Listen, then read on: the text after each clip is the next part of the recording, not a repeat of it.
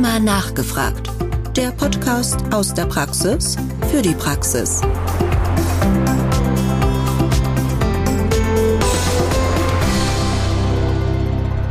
Liebe Zuhörerinnen und liebe Zuhörer, herzlich willkommen zu Rheuma nachgefragt, unserem Podcast aus der Praxis für die Praxis mit all den Themen rund um die Rheumatologie. Mein Name ist Rebecca Hasseli. Ich bin Ärztin in der Abteilung für Rheumatologie und klinische Immunologie an der Kerkhoff Klinik in Bad Nauheim. Und ich freue mich heute, ein wichtiges Thema aufzugreifen, und zwar die Zusammenarbeit zwischen der Allgemeinmedizin und der Rheumatologie. Diese Zusammenarbeit ist für eine optimale Patientenversorgung das A und O. Und dabei ist es wichtig zu beachten, wie wir diese Kommunikation und diese interdisziplinäre Zusammenarbeit verbessern können. Dieses Thema möchte ich gerne heute gemeinsam besprechen mit zwei Experten auf diesem Gebiet, und zwar einmal Herrn Dr. Markus Frühwein. Er ist niedergelassener Allgemeinmediziner und hat sogar letztes Jahr den Ideenwettbewerb der Deutschen Rheumastiftung erhalten, und zwar mit einem Projekt zur Erhöhung der Impfcompliance bei Patienten mit Immunsuppression. Und dann habe ich noch aus rheumatologischer Sicht Herrn Dr. Mirko Steinmüller. Er ist niedergelassener Rheumatologe, ist auch Internist, war jahrelang an der Universitätsklinik in Gießen tätig und kann live aus der Praxis erzählen, wie sich die Zusammenarbeit gestaltet. Herr Frühwein bzw. Markus, wie bist du denn insgesamt zur Allgemeinmedizin gekommen? Und vor allen Dingen, du hast ja auch noch die Zusatzbezeichnung Tropenmedizin. Wie kommt man denn dazu? Hallo Rebecca, ja, vielen Dank erstmal für die Einladung.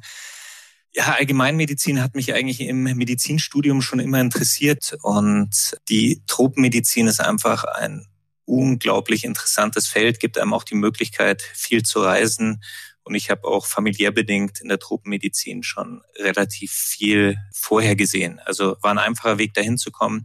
Dann ist es natürlich zu den Impfungen nicht weit und hier findet sich auch bei den Impfungen bei Immunsuppression sozusagen der Schulterschluss zum Rheumatologen neben der Allgemeinmedizin, was ich so ein bisschen als Schwerpunktbereich für mich entdeckt habe. Das heißt, zu deinen Hobbys gehört auch Reisen. Auf jeden Fall. Dann haben wir noch Herrn Dr. Mirko Steinmüller.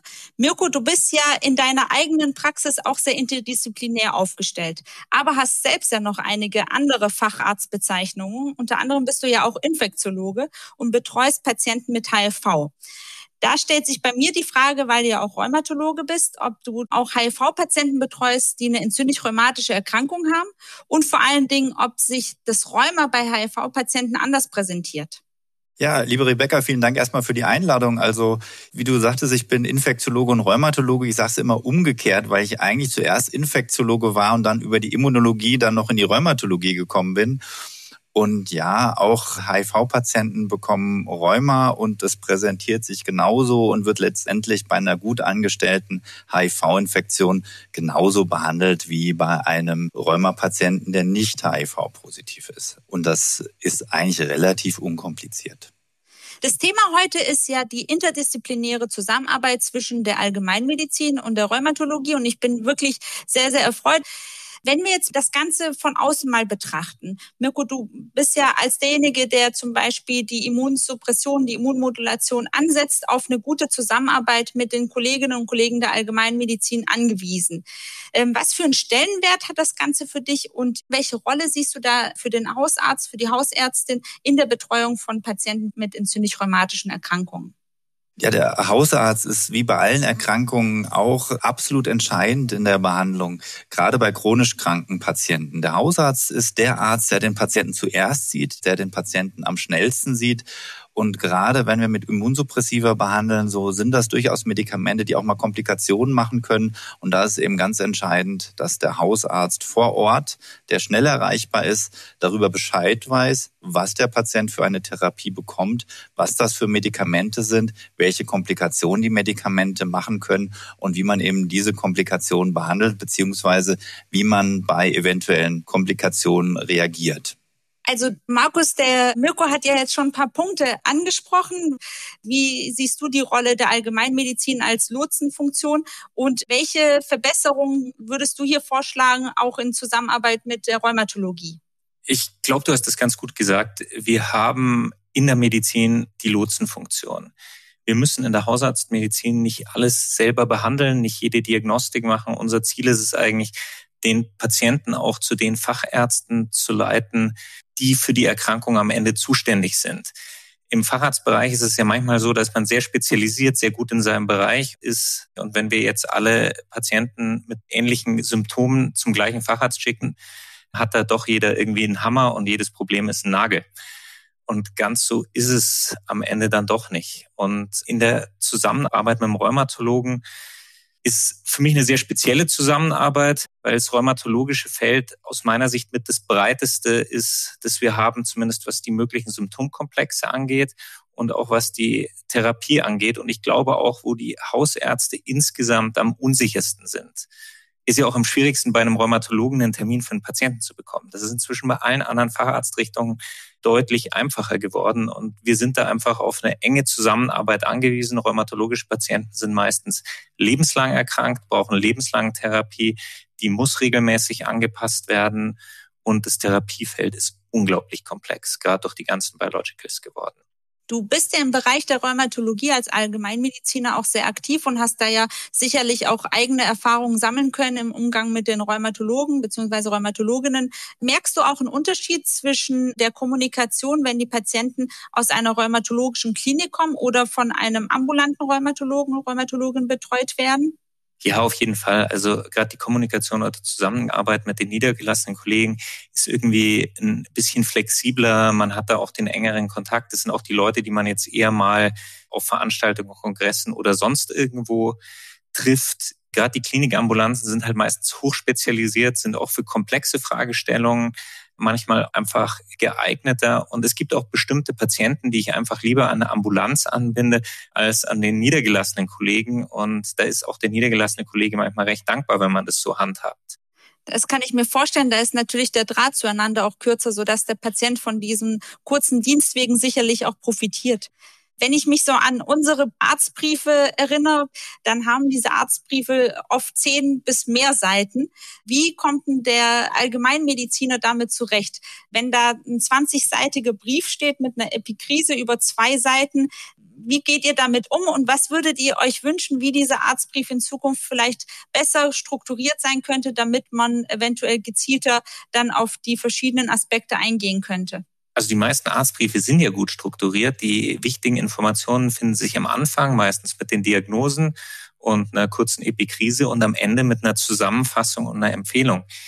Und ich kann, wenn ich jetzt keine spezifische Fragestellung habe, einen 20-seitigen Arztbrief einfach nicht lesen. Das gibt die Hausarztpraxis nicht her. Das wäre eine schöne Wunschvorstellung, würde mir auch Spaß machen, aber die Zeit hat man nicht. Und insofern, ich bin eigentlich mit den Arztbriefen ganz zufrieden. Ich sage jetzt mal aus Impfarztsicht könnte man da noch was tun. Aber insgesamt bei den meisten Kollegen ist es schon konkret und gut. Mir ist es recht gleich, ob der 20 oder 25 Seiten hat. Die letzte Seite ist für mich entscheidend. Mirko, du hast ja das große Glück, dass du in der Gemeinschaftspraxis mit sehr, sehr engagierten Kolleginnen und Kollegen zusammenarbeitest. Wie gestaltet sich das aber, wenn du der Rheumatologe bist und der Hausarzt nicht bei euch zur Praxisgemeinschaft gehört? Wie ist da die Kommunikation? Wie gehst du das an, dass eben es zu keinem Informationsverlust kommt? Das ist eine ganz schwierige Sache. Also meine Arztbriefe sind nicht so lang, äh, deswegen muss ich mich immer recht kurz fassen und ich sehe die Patienten auch nicht so lange. Deswegen versuche ich wirklich, das möglichst prägnant äh, zu machen. Ich gebe auch grundsätzlich die DGH Medikamenteninformationen mit, die ich wirklich nur empfehlen kann auch für die hausärztlichen Kollegen, die die vielleicht noch nicht kennen, da einfach mal auf der Homepage der DGH die runterzuladen, wenn neue Medikamente eingesetzt werden die Kommunikation ansonsten per Telefon. Wir versuchen eigentlich, wenn hausärztliche Kollegen anrufen, innerhalb des gleichen Tages zurückzurufen. Einige haben meine Handynummer, da geht es relativ unkompliziert. Aber ich sage mal vorsichtig, das Einzugsgebiet eines niedergelassenen Rheumatologen ist mittlerweile so riesig, dass man gar nicht mehr alle Kollegen kennt, die einem Patienten zuweisen. Und da ist man eben darauf angewiesen, dass man über Briefe beziehungsweise Fax kommuniziert. Und ja, ich versuche, hausärztliche Kollegen schnell zurückzurufen. Das ist leider auch nicht immer möglich, immer an die heranzukommen. Genauso wenig, wie es einfach möglich ist, an mich heranzukommen. Das muss man ehrlicherweise dazu sagen. Wir sind sehr gut ausgebucht, um es vorsichtig auszudrücken. Deswegen kommt dem Hausarzt die als Lotse, das ist übrigens eine sehr schöne Metapher, eine ganz große Rolle zu. Aber was die Kommunikation angeht, ist sicherlich viel zu verbessern und wir hoffen mal, dass wir das in Zukunft einigermaßen besser hinkriegen, auch durch den Einsatz von Assistenzpersonal, was hier die Kommunikation eventuell erleichtern kann. Diese Lotsenfunktion setzt ja auch voraus, dass man überhaupt auf die Idee kommt, dass eventuell sich eine entzündlich-rheumatische Erkrankung hinter den Beschwerden der Patienten ja verstecken könnte. Oft ist das ja so, dass die Rheumatologie so ein bisschen stiefmütterlich auch im Studium gehandhabt wird, sodass die ärztlichen Kolleginnen und Kollegen nicht immer das gleiche rheumatologische Wissen überall flächendeckend aufweisen. Wie könnte man das verbessern, dass bei den allgemeinmedizinischen Kolleginnen und Kollegen die Rheumatologie bisschen mehr präsent ist und eventuell diese Lotsenfunktion noch besser ausgenutzt werden könnte, um spezifisch die Patienten rauszufischen? Ich glaube, dass Fortbildungen wichtig sind, was jetzt gerade auch mit der ganzen Digitalisierung der Fortbildung deutlich einfacher geworden ist. Aus meiner Sicht wird der Fokus hier häufig falsch gesetzt. Der wird in den Bereich Therapie gesetzt und nicht in den Bereich klinische Diagnostik. Und daran hängt es ja meistens, ist sicher auch ein Mitgrund, warum die Rheumatologen so ausgebucht sind, dass irgendwie jeder Knieschmerz und alles, was orthopädisch nicht sofort diagnostiziert wird, auch mal zum Rheumatologen zur weiteren Abklärung gebracht wird. Das, glaube ich, mit der Bestimmung von ANAS, ANKAS und so weiter auch sehr weitläufig umgegangen wird, was auch sehr schnell zur Überweisung zum Rheumatologen führt. Vielleicht ist es ja auch gar nicht schlecht teilweise. Und ich vermute auch, aber da wird mir der Mirko vielleicht auch widersprechen, ich weiß es nicht, dass die Rheumatologie gerne auch mal so eine Exit-Strategie ist für den Hausarzt, wenn man einfach mal nicht mehr weiterkommt mit einem komplexen Krankheitsbild, ist der Patient schildert mit Gelenkschmerzen, Unwohlsein, Müdigkeit und so weiter und so fort, dass man da einfach nochmal, wenn man alles gemacht hat, sagt, jetzt machen wir nochmal eine rheumatologische Abklärung. Das kann ich verstehen. Ich fand es auch gerade interessant, als du das alles berichtet hast, dass der Mirko immer zustimmend genickt hat bei den ganzen Punkten. Also so eine Exit-Strategie könnte durchaus möglich sein. Mirko, wie, wie siehst du das? Also ich finde es klasse, dass du das gesagt hast, jetzt auch mit den Laborwerten. Ich sage mir immer, also wir haben bei uns ein Zuweiserformular mit drei Punkten. Das eine ist Notfall, da steht bitte telefonische Rücksprache. Das zweite ist ein Kreuzchen dringend, da muss der Kollege was schreiben. Und das dritte ist Screening-Rheumatologie. Ich sage mal, dringend wird immer dazwischen geschoben. Screening landet ganz unten auf dem Stapel. Das ist aber auch schon für mich so ein Zeichen an den Hausarzt, dass er es einschätzen darf, wie wie schnell ich den Patienten sehen soll. Das ist mir ganz wichtig, dass es diese Möglichkeit gibt. Es ist ein sehr bewusst einfach gehaltenes Formular. Und ich kann mal vorsichtig sagen, mich interessieren eher weniger die Laborwerte als die klinische Symptomatik. Wenn da drauf steht, massive Morgensteifigkeit und sämtliche MCP-Gelenke geschwollen, dann hat das für mich eine viel, viel größere Aussagekraft und ist viel dringender, als wenn der Rheumafaktor bei 20 liegt. Und genauso wie der nächtliche Rückenschmerz mit Aufwachen, da brauche ich eigentlich auch nicht den HLA-B 27 zu dem Zeitpunkt. Das nehme ich gerne selber ab. Da habe ich kein Problem mit. Ist natürlich so, wenn CCP-Antikörper größer 300 sind, das gibt schon einen schnelleren Termin, das muss man schon sagen. Aber wie gesagt, wichtig ist mir, dass mir als Rheumatologe Informationen gegeben werden von dem Lotsen, von dem Hausarzt, aus denen ich ja sehen kann, dass es ihm jetzt auch wirklich dringend ist. Und es ist auch völlig okay, wenn da drauf steht, ich weiß jetzt auch nicht weiter, äh, orthopädisch geguckt worden, schmerztherapeutisch geschaut worden, bitte nochmal Beurteilung. Das ist kein Problem, aber Wichtig ist mir, dass der Kollege ähm, sich da wirklich Gedanken gemacht hat und das kann man eigentlich recht gut aus den Überweisungsfaxen dann ersehen und die Patienten kriegen dann auch einen relativ zügigen Termin. Das ist gut, dass du sagst, Mirko, dass gar nicht vorausgesetzt wird, dass irgendeine komplexe Diagnostik schon im Voraus erfolgt ist und dann eine gute Anamnese würde ausreichen, um den Patienten frühzeitig bei dir so gesehen terminieren zu können. Frage an euch beiden. Wie könnte denn eine digitale Lösung aussehen aus allgemeinmedizinischer beziehungsweise rheumatologischer Sicht, die das Arbeiten der beiden Fachdisziplinen erleichtern könnte? Was müsste diese Software oder diese App ermöglichen, damit wir in der Kommunikation, in der Versorgung besser werden könnten? Ich kann mal anfangen. Wir haben ja sowas. Also wir haben gerade ein digitales Impfmanagement ausgebaut. Wir nutzen der Impfdoc NE und das Programm sagt mir eigentlich, was ich tun soll. Das zieht sich die Dauerdiagnosen und die Diagnosen aus meinem System raus. Da ist die D90 Immunsuppression drin. Da ist die rheumatologische Erkrankung verschlüsselt und am Ende sagt mir das System, was soll ich meinem Patienten impfen? Also zumindest habe ich damit die STIKO-Empfehlung schon mal erfüllt und brauche auch nicht mehr so viel Backup vom Rheumatologen. Das heißt, wenn wir solche Sachen standardisieren, können wir auch da ein bisschen Stress und Kommunikationsaufwand rausnehmen. Und am Ende bleibt es trotzdem genauso wichtig, dass vom Rheumatologen auch dieser Anstoß, auch der Anstoß vor allem an den Patienten mitkommt. Patienten, denen es nicht empfohlen worden ist, vom Facharzt die Impfung zu machen, denen sage ich, dass das notwendig ist. Den sage ich aber immer, sie sollen noch einmal Rücksprache mit ihrem Facharzt halten, sonst fühlen die sich einfach alle total unwohl. Aber Lösungen sind da. Da seid ihr in München schon deutlich fortgeschrittener als hier bei uns alles im Umkreis. Oder wie siehst du das, Mirko?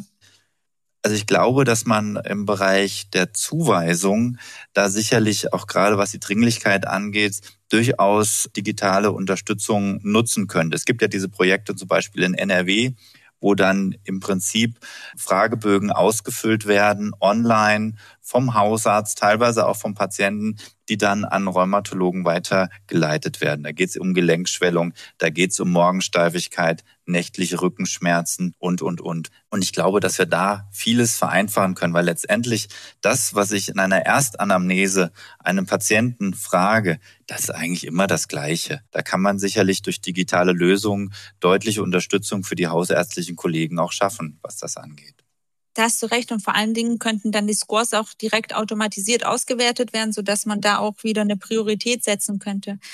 Mirko, bevor wir so langsam zum Ende kommen, was würdest du hausärztlichen Kolleginnen und Kollegen mit an die Hand geben, was so Red Flags sind aus rheumatologischer Sicht, wo man an eine entzündlich-rheumatische Erkrankung denken müsste? Jetzt mal zu den Basissachen. Also wir haben ja zwei große Bereiche, die rheumatischen Arthritiden und die Spondylarthropathien. Dann eine ist natürlich die geschwollenen Gelenke. Also letztendlich Rheuma mehr als fünf geschwollene Gelenke halte ich für sehr wichtig. Das ist absolute Basis. Natürlich die Morgensteifigkeit und dann kommen die Laborparameter. In erster Linie die Entzündung, das sind die entzündlich rheumatischen Erkrankungen und erst in zweiter Linie Rheumafaktor CCP. Bei den Spondylarthropathien sind es die nächtlichen Rückenschmerzen und ebenfalls die Morgensteifigkeit, in zweiter Linie erst die Entzündungsparameter. Ein wichtiger Punkt ist äh, das Chamäleon der Psoriasis-Arthritis. Hier durchaus auch Patienten mit Schmerzen bei bekannter Psoriasis zum Rheumatologen schicken, auch wenn vielleicht jetzt erstmal nicht offensichtlich geschwollene Gelenke vorhanden sind, weil wir dort eben auch die Sehnenansatzentzündung häufig noch haben, die bei der normalen Untersuchung durchaus auch mal durchrutschen kann. Natürlich die seltenen Sachen, Kollagenosen, Renault-Syndrom bei deutlich erhöhten ANAS gehören selbstverständlich zum Rheumatologen. Aber ich glaube, das sind doch eher die seltenen Sachen und die kommen dann auch relativ zügig beim Rheumatologen an. Aber gerade über die geschwollenen Gelenke über die nächtlichen Schmerzen und über die Morgensteifigkeit kann man, glaube ich, schon sehr gut schauen, ob wir eine entzündlich-rheumatische Genese als Ursache der Beschwerdesymptomatik haben. Und Markus, gibt es aus allgemeinmedizinischer Sicht irgendwelche Aspekte, die du den Rheumatologinnen und Rheumatologen noch mit an die Hand geben wollen würdest? Ich glaube, der Mirko hat das gerade ganz gut zusammengefasst. Ich glaube, wir haben auch gar nicht das Problem, die richtigen Leute zu den Rheumatologen zu bekommen. Die kommen da alle irgendwann an. Das Problem ist ja eher, dass wir die ganzen, die eigentlich dort nichts verloren haben, auch dahin schicken. Und da können wir viel verbessern. Da wäre aber auch, glaube ich, das Feedback von den Rheumatologen gerade in Briefen wichtig, dass man da auch irgendwie mal schreibt, dass bestimmte Symptomkomplexe halt häufig nicht unbedingt eine rheumatologische Abklärung brauchen, dass man da auch irgendwie ich schicke jemanden irgendwo hin und wenn mir der Arzt am Ende nicht sagt, eigentlich war der bei mir falsch, habe ich auch nicht viel daraus gelernt. Ansonsten ist da die Kommunikation über Brief ja was, was ganz gut funktioniert. Ich glaube, wenn wir da den Patientenfluss von Hausarztpraxis zum Facharzt noch ein bisschen schlanker gestalten können, haben wir unser Hauptproblem, dass wir keine Termine beim Rheumatologen kriegen und die teilweise auch schlecht erreichbar sind, von alleine gelöst. Und was ich mir da einfach dann im Nachgang noch wünschen würde, wären einfach dass wir auch in so einer Zusammenarbeit die Durchimpfungsraten in der Gruppe mal deutlich nach oben bringen. Da hapert es noch gewaltig. Ich glaube, das ist ein ganz, ganz wichtiger Aspekt, vor allen Dingen in der aktuellen Zeit. Und du hast da schon wirklich immense Arbeit investiert, das Impfen zu intensivieren bei dieser sensiblen Patientengruppe. Und mit Mirko haben wir auch jemanden an der Seite, der da sehr engagiert ist. Vielen, vielen Dank. Ich glaube, wir haben wirklich viele Aspekte gemeinsam besprochen, die für die interdisziplinäre Patientenversorgung vor allen Dingen aus allgemeinmedizinischer, rheumatologischer Sicht notwendig sind. Liebe Zuhörerinnen und liebe Zuhörer, ich würde mich freuen, wenn Sie auch wieder bei der nächsten Folge von Rheuma nachgefragt dazuschalten würden. Bis dahin bleiben Sie gesund und bis demnächst. Rheuma nachgefragt. Der Podcast aus der Praxis für die Praxis.